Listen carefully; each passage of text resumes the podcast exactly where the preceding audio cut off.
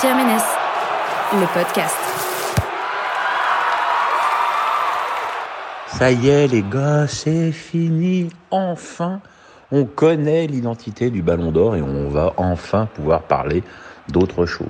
Vous savez, comme je me suis montré hostile à l'égard de ce trophée individuel dans un jeu collectif, et puis il y avait plein de choses qui me gonflaient. On n'a pas arrêté de me poser la question, que ce soit en particulier ou, ou, sur les réseaux sociaux ou euh, euh, des sites de foot qui voulaient tous avoir mon avis. Mon avis, j'en ai pas, ça m'intéresse pas. Euh, mais bon, maintenant le résultat est tombé, il faut bien le commenter. Et, et ben vous allez être surpris, je suis pas content. Je suis pas content alors que Lucas Modric est la reçoivent le ballon d'or. C'était le meilleur joueur de la Coupe du Monde. Il a gagné la Ligue des Champions avec le Real. Admettons. Mais faut pas non plus oublier qu'il n'a pas mis un pied devant l'autre depuis la Coupe du Monde. Euh, donc euh, ça fait quand même euh, une demi-saison en moins. Faut pas oublier, et puis ce qui me choque terriblement, c'est l'écart par rapport aux secondes. Près de 300 points entre Modric et, et Ronaldo. Je trouve ça mais vertigineux. J'aurais pu comprendre que Modric gagne dans un mouchoir de poche, mais avec un tel écart, ça veut dire que, que les gens qui votent, ils avaient fait leur choix après la Coupe du Monde. Ah, la Coupe du Monde, parlons-en. Je rappelle quand même à toutes fins utiles que la nation qui a gagné, c'est la France. qu'en général, on trouve quand même plutôt logique de récompenser quelqu'un qui est dans l'équipe qui a gagné, ce qui n'est donc pas le cas de Modric, hein, je le rappelle. Malheureusement, le premier Français, il est que troisième, c'est Antoine Griezmann.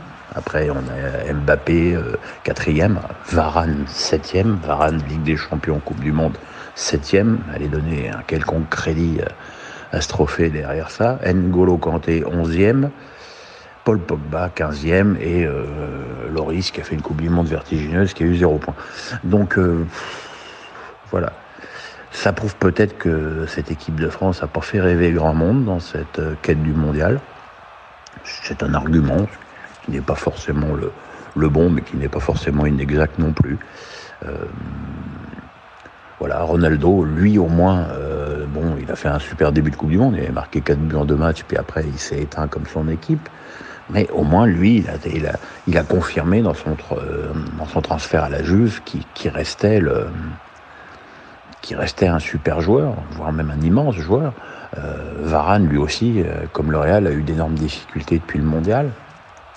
Je suis désolé, Griezmann et Mbappé ont été beaucoup plus performants après le tournoi russe que tous leurs autres opposants.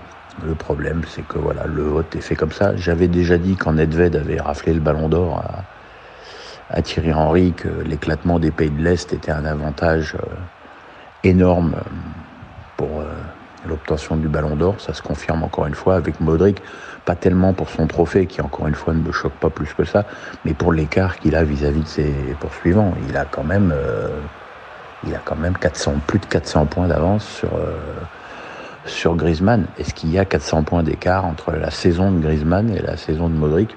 Je ne le crois pas. Après, des gens me feront remarquer que la victoire de Modric, c'est la victoire d'une certaine idée du football. Et là, pour le coup, je suis tout à fait d'accord. Et c'est, c'est vrai que c'est presque rassurant de voir un, joueur de ce talent et de ce poste aussi, parce qu'il a marqué que 5 buts en 2018, euh, être récompensé.